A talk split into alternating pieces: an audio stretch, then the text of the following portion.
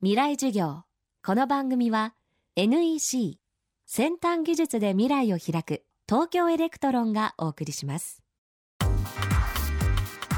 未来授業。今週の講師は群馬大学大学院教授で広域首都圏防災研究センター長の片田敏孝さん。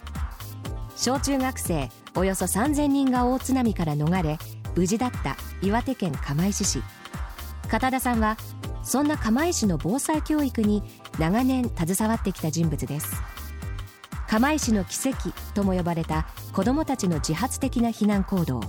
けれども片田さんはそれを言葉通りに受け取ることはできないと言います。未来授業2時間目。テーマは釜石の奇跡の真実。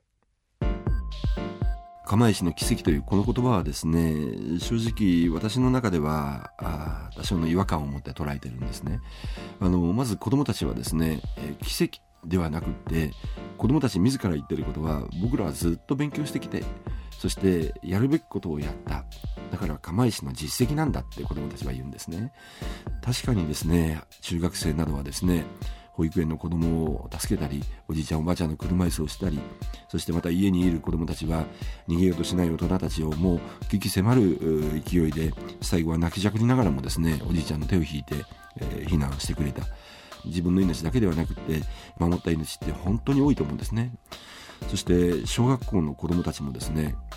先生は君たちはちゃんと逃げると思うんだけども君が逃げた後に君のお母さんどうすると思うって声をかけたんですね。そうすると子供たちは一斉に不安な顔してですねお母さんが迎えに来ちゃうって言うんですね。もう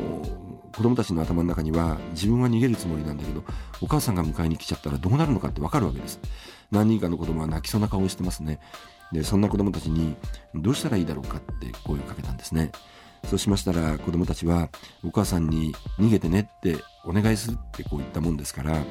やそれも大事なんだけどもっと効果的なことがある。それは君がちゃんと逃げることだって。で君がちゃんと逃げるということを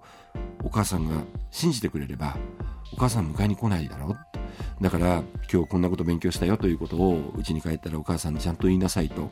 津波の勉強したり避難の訓練をしたりする。その度にお母さんに言ってごらんって。子供たちには言ったんですね。で今回なんですけど「お母さん逃げましたか?」って聞くとお母さん方はねあの私に「まあうちの子は逃げるなって言ったって逃げる子ですから私は逃げましたよ」ってあっさりおっしゃるんですねお母さんの何気ない一言なんですけども僕はその言葉を聞くとですねその裏で子供たちが日頃家庭でお母さんに何と言ってたのかどう振る舞っててくれたのかってこう手に取るようにわかるわけです。お母さんは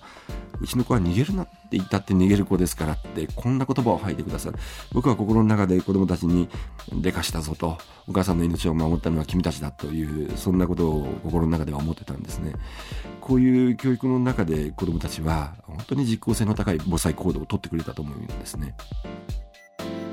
未来授業。今週は群馬大学大学院教授片田俊孝さんの講義をお送りしています。片田さんの防災教育は著書人が死なない防災でも提唱しています。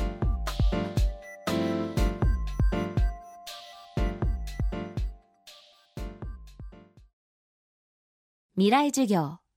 この番組は NEC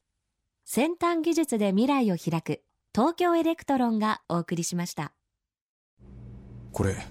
100万分の1センチ右じゃないか。本当だ。100万分の1センチ右ですね。やばい。大きくずれちゃうとこだった。